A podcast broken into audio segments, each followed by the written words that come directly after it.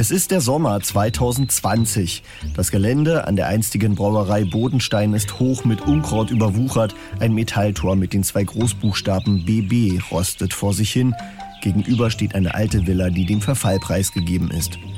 Doch der Sommer 2020 gibt Grund zur Hoffnung, denn in der Sieverstorstraße in der Magdeburger Neustadt hält ein Pkw mit Kölner Kennzeichen. Zwei Männer steigen aus, Vater und Sohn. Sie schauen sich um. Dann führt der Jüngere den Älteren zu der alten beschädigten Villa mit Säulen am großen Eingangsportal. Er greift in die Jackentasche und überreicht einen Schlüssel. Dem Älteren schießen Tränen in die Augen und er umarmt seinen Sohn lange und innig. Diese Szene ist so emotional, weil der ältere der beiden, Harald Skowronek, dieses Haus seit 75 Jahren nicht mehr betreten hat.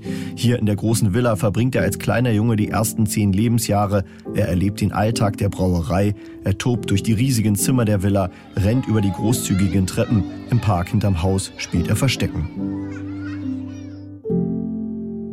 Drei Generationen seiner Familie haben die Brauerei Bodenstein in der Region groß gemacht. Gegründet hat sie der Kaufmann und Gutsbesitzer August Leberecht Bodenstein auf seinem Gutshof in der Neustadt und zwar am 8. August 1823, also genau vor 200 Jahren. Seine Frau hat in Bayern Brauwesen studiert und so kommt es auch, dass die erste Biersorte Bodensteiner Kulmbacher heißt. August Leberecht Bodenstein und später sein Sohn Franz führen die Brauerei nach ihrem Tod wird sie 1885 in eine Aktiengesellschaft umgewandelt. Die Brauerei ist schon zur Gründung sehr gut ausgestattet. Es gibt hier eine moderne Dampfmaschine und für den Kühlbetrieb sorgt eine Eismaschine. Auch der heute 88-jährige Harald Skowronek erinnert sich noch an einen großen Eisschrank in der Familienvilla und daran, dass sich das Bodensteiner Bier aus Magdeburg Anfang der 1940er Jahre großer Beliebtheit erfreut. Ich weiß, dass die Bereiche der Brauerei, in der sie ihr Bier lieferte, bis vor die Tore Braunschweigs ging. Unser einer trinkt Bodensteiner ist damals der bekannte Werbespruch. Harald Skowronek weiß noch von den dickbäuchigen Glasflaschen mit Namensprägung, von Gläsern, die das BB-Kürzel für Brauerei Bodenstein zieren. Und er vergisst nie die Bombennächte 1945.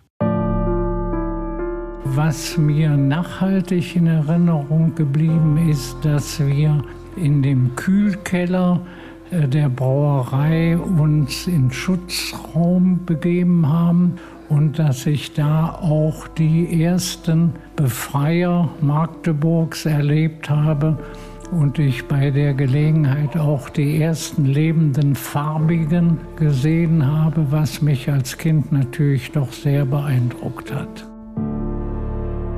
Doch zum Kriegsende verlässt die Familie Skowronek Magdeburg in Richtung Köln. Hab und Gut bleiben zurück, Enteignung und Verstaatlichung folgen. Und so wird aus der Brauerei Bodenstein schließlich die Börde Brauerei.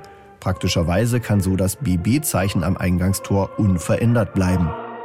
Erst 1990 kehrt Harald Skowronek erstmals nach Magdeburg zurück, um zu sehen, was aus Haus und Brauerei geworden ist.